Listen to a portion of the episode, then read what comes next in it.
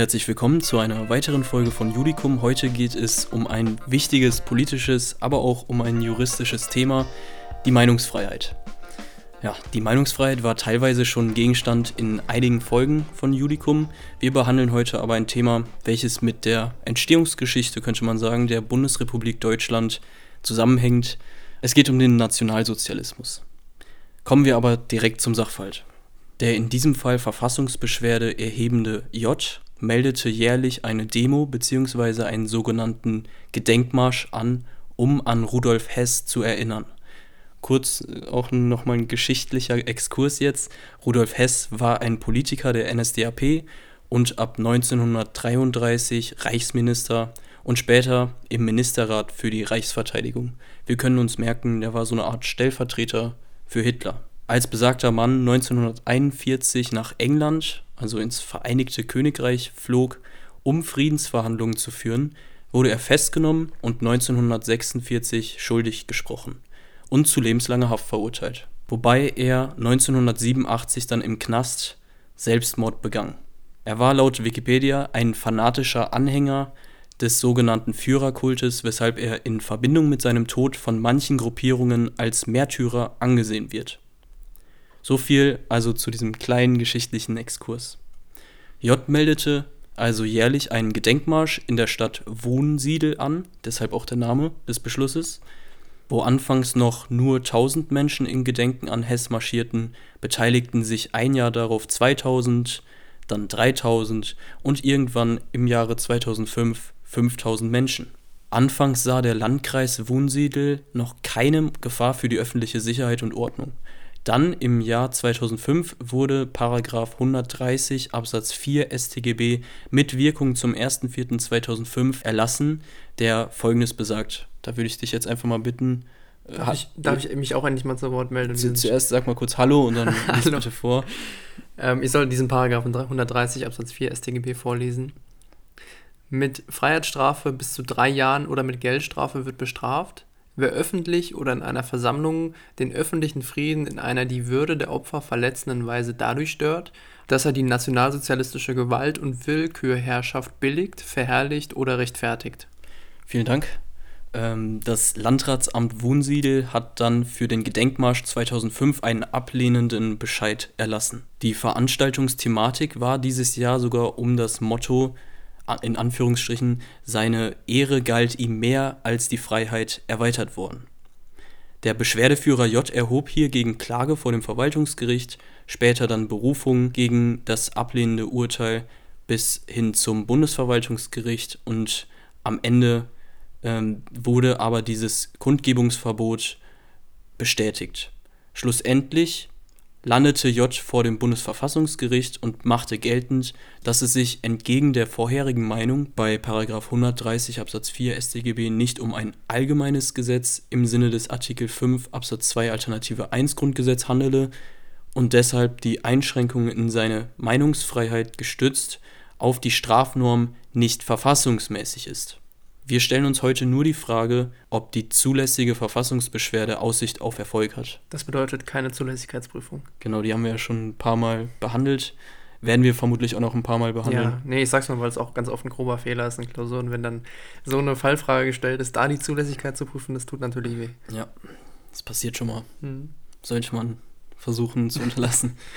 Also, die Verfassungsbeschwerde ist begründet, wenn der Beschwerdeführer in seinen Grundrechten oder grundrechtsgleichen Rechten verletzt ist. Das Urteil des Bundesverwaltungsgerichts, also das letztinstanzliche Urteil, also die Versagung dieser, dieses Marsches, dieser Kundgabe, könnte den J in seiner Meinungsfreiheit und in seiner Versammlungsfreiheit verletzen. Also, woher rühren diese Grundrechte? Das sind Artikel 5 Absatz 1 Grundgesetz und Artikel 8 äh, Absatz 1 Grundgesetz. Man spricht hier in diesem Zusammenhang auch von einer Urteilsverfassungsbeschwerde. Das Gegenstück dazu ist die sogenannte Rechtssatzverfassungsbeschwerde. Das ist nur ein kleines Hintergrundwissen. Wunderschön, Dankeschön. Jetzt machen wir weiter. Also Verletzung der Meinungsfreiheit prüfen wir zuerst. Jetzt nochmal kurz als kleiner Hinweis. Die Versammlungsfreiheit haben wir überhaupt nicht angesprochen. Das heißt, wir kümmern uns nur um Artikel 5 Absatz 1. Warum, das werdet ihr vermutlich gleich auch schon raushören. Es ist schon ziemlich viel, was jetzt noch auf uns zukommt. Was prüft man denn immer zuerst? Immer zuerst im Schutzbereich bei Grundrechten. Also erst im persönlichen Schutzbereich, dann im sachlichen Schutzbereich. Genau, und, und wir können hier relativ schnell abhaken. Der persönliche Schutzbereich der Meinungsfreiheit ist ja erstmal für jedermann. Also zumindest jede natürliche Person. Der J ist hier eine natürliche Person, das heißt, das können wir schnell abhaken. Sachlich schützt die Meinungsfreiheit Meinungen, also alle Werturteile des Dafürhaltens, unabhängig von deren Inhalt. Hiervon sind Tatsachenbehauptungen abzugrenzen. Tatsachen sind Umstände der Gegenwart oder Vergangenheit, die dem Beweis zugänglich sind. Also die sind einfach so oder sind eben einfach nicht so. Außerdem gibt es noch die reine Schmähkritik, die auch nicht als Meinung angesehen wird, weil es hier auf das Herabwürdigen einer Person ankommt. Da können wir kurz auf die erste Folge von Judikum verweisen. Da ging es, glaube ich, um Schmähkritik, der Mephisto-Beschluss, noch mit anderer Audioqualität, aber wer sich das mal geben will, auch gerne.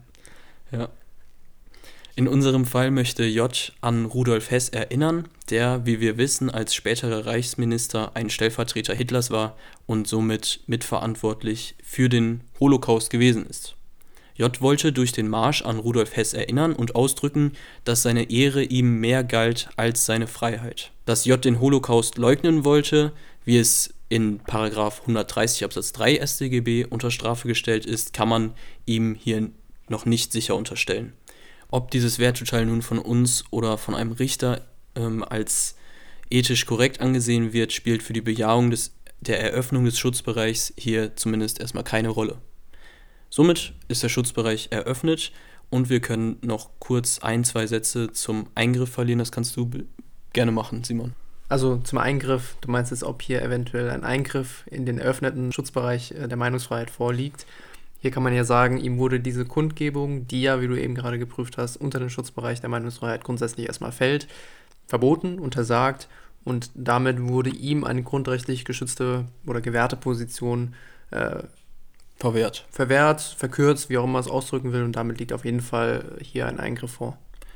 Ja, genau. Das heißt, wir haben den Eingriff jetzt bejaht und kommen auch relativ schnell zur verfassungsrechtlichen Rechtfertigung. Also müsste der Eingriff hier gerechtfertigt sein. Dies ist er, wenn es eine Schrankenbestimmung gibt, die ihrerseits verfassungsgemäß ist. Jetzt schauen wir uns mal den Artikel 5 an und sehen, in Artikel 5 Absatz 2 Grundgesetz ähm, steht, dass die Meinungsfreiheit nur aufgrund eines allgemeinen Gesetzes angegriffen werden kann, beziehungsweise darin kann erst aufgrund eines allgemeinen Gesetzes eingegriffen werden. Ein allgemeines Gesetz ist jede Norm, die sich nicht gegen eine Meinung an sich richtet, sondern dem Schutz eines höherrangigen Rechtsguts zu dienen bestimmt ist. Aber warum erfordert die Beschränkung der Meinungsfreiheit ein allgemeines Gesetz? Ich glaube, das ist ganz wichtig für das Verständnis. Naja, sonst könnte der Gesetzgeber vergleichsweise schnell eine Meinungsäußerung bezüglich eines bestimmten Lebensbereichs verbieten und so die freiheitlich-demokratische Grund- und Werteordnung aushebeln. Dazu muss man ja sagen, dass die Meinungsfreiheit ein ganz wichtiger Bestandteil der Demokratie ist und damit auch einen besonderen Schutz bedarf. Genau. Jetzt ist aber fraglich, ob Paragraph 130 StGB nicht genau dies tut. Paragraph 130 Absatz 1 StGB stellt grundsätzlich volksverhetzerisches Verhalten unter Strafe. Hierbei wird nicht nur eine bestimmte Meinung als solche untersagt, sondern die Verhaltensweisen, die typischerweise den öffentlichen Frieden bedrohen und stören. Paragraph 130 Absatz 4 StGB wird da jedoch schon etwas deutlicher. Hier geht es gerade um Äußerungen, die im Zusammenhang mit dem Nationalsozialismus zu einer Störung des öffentlichen Friedens führen können. Den konkreten Wortlaut hat vielleicht jetzt nicht jeder noch im Kopf von dem Sachverhalt, deswegen bitte lies nochmal vor. Also 130 Absatz 4 StGB sagt, mit Freiheitsstrafe bis zu drei Jahren oder mit Geldstrafe wird bestraft, wer öffentlich oder in einer Versammlung den öffentlichen Frieden in einer die Würde der Opfer verletzenden Weise dadurch stört, dass er die nationalsozialistische Gewalt und Willkürherrschaft billigt, verherrlicht oder rechtfertigt. Das vorinstanzliche Gericht hatte hier angenommen, dass es sich bei 130 Absatz 4 StGB um ein allgemeines Gesetz handelt. Wie wir aber vorher schon besprochen haben, richtet sich 130 Absatz 4 StGB gerade gegen nationalsozialistisch motivierte Meinungskundgaben, weshalb rein wortlauttechnisch kein allgemeines Gesetz vorliegt. Das Bundesverfassungsgericht betonte, dass Gesetze zum Schutz von Rechtsgütern nur allgemein sind, wenn sie sich bei der gebotenen Gesamtsicht als konsequent und abstrakt vom Rechtsgut her gedacht erweisen und ohne Ansehung konkret vorfindlicher Auffassungen ausgestaltet sind. Das ist jetzt sehr kompliziert ausgedrückt. In 130 Absatz 4 sind jedoch nationalsozialistische Meinungen konkret vorgesehen, weshalb das Bundesverfassungsgericht auch die Allgemeinheit des Gesetzes hier verneint hat. Das Bundesverfassungsgericht betonte also, dass die Schranke des Artikel 5 Absatz 2 Grundgesetz zwar ein allgemeines Gesetz erfordert, die Regelung des 130 Absatz 4 Grundgesetz aber kein allgemeines Gesetz ist, aber dennoch angewendet werden kann. Jetzt würde mich mal interessieren, wie das Bundesverfassungsgericht das gemacht hat. Ja, das Bundesverfassungsgericht hatte hier ein historisches Argument. Das Grundgesetz sei als Gegenentwurf zu der vorherigen nationalsozialistischen Herrschaft zu verstehen. Angesichts des Unrechts und des Schreckens dieser Willkürherrschaft ist in Artikel 5 Absatz 1 und Absatz 2 Grundgesetz eine Ausnahme vom Verbot des Sonderrechts deshalb immanent, weil es gerade aufgrund der propagandistischen Gutheißung des nationalsozialistischen Regimes zu dieser Katastrophe kam. Das Grundgesetz sei also als Reaktion hierauf zu verstehen, weshalb auch dieser Lebensbereich eben besondere Würdigung erhalten soll. Der Beschwerdeführer führte an, dass es ja überall auf der Welt zu Genoziden und Völkerrechtsbrüchen gekommen sei und dass dies also keine Begründung ist. Andererseits muss man hier nochmal Folgendes betonen. Der J unterstellt, dass Rudolf Hess für die Ehre einen Suizid im Kriegsverbrechergefängnis begangen hat, statt die Freiheit zu wählen und sich zu resozialisieren. Eine solche Meinung fuße jedoch gerade schon auf der Verherrlichung des Nationalsozialismus, auf dessen Reaktion das Grundgesetz mit Artikel 5 Absatz 1 und Absatz 2 Grundgesetz ja auch erst entstand. Somit ist 130 Absatz 4 StGB eine passende Schranke für Artikel 5 Absatz 1 Grundgesetz. Kann ich das ganz kurz nochmal einfach sagen in einem Satz vielleicht? Ja. Also bitte. man kann sich so vorstellen, dass der Paragraph 130 Absatz 4 StGB eigentlich kein allgemeines Gesetz ist, so wie es Artikel 5 Grundgesetz fordert für die Schranke. Ja. Aber da der 130 in gewisser Weise auch in Verbindung mit dem Artikel 5 Grundgesetz eine Antwort darauf ist, woraufhin überhaupt das Grundgesetz entstanden ist, und zwar die nationalsozialistische Herrschaft, hat das Bundesverfassungsgericht hier gesagt, deshalb ist der 130 hier dennoch anzuwenden. Man merkt also, es ist eine gewisse Argumentationskunst hier vorhanden in dem Urteil. Ja, die mussten schon Spagat machen dafür. Ja, aber ich finde es auch erstmal sehr interessant zu wissen, ähm, dass es nicht unbedingt immer ein allgemeines Gesetz sein muss. Das ist jetzt hier eine Ausnahme, äh, die man sich vielleicht auch mal merken kann. Zumal man dazu sagen muss, dass es eine absolute Ausnahme ist. Ja. Im Anschluss prüft man noch die Verfassungsmäßigkeit dieser Schranke, also Paragraph 130 Absatz 4 StGB. Dies wollen wir hier wirklich sehr, sehr kurz halten, weil ich glaube, dass das, was wir gerade besprochen haben, schon ein guter Schwerpunkt ist.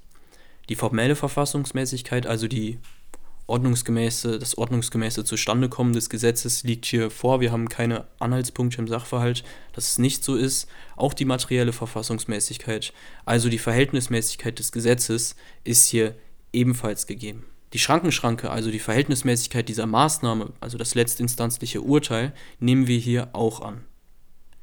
Das Ergebnis ist, dass die Verfassungsbeschwerde des J zwar zulässig ist, aber unbegründet und deshalb keine Aussicht auf Erfolg hat. Kann ich hierzu noch ganz kurz sagen, wir hätten jetzt noch den Artikel 8, den wir vorhin angebracht haben, noch prüfen können, ja.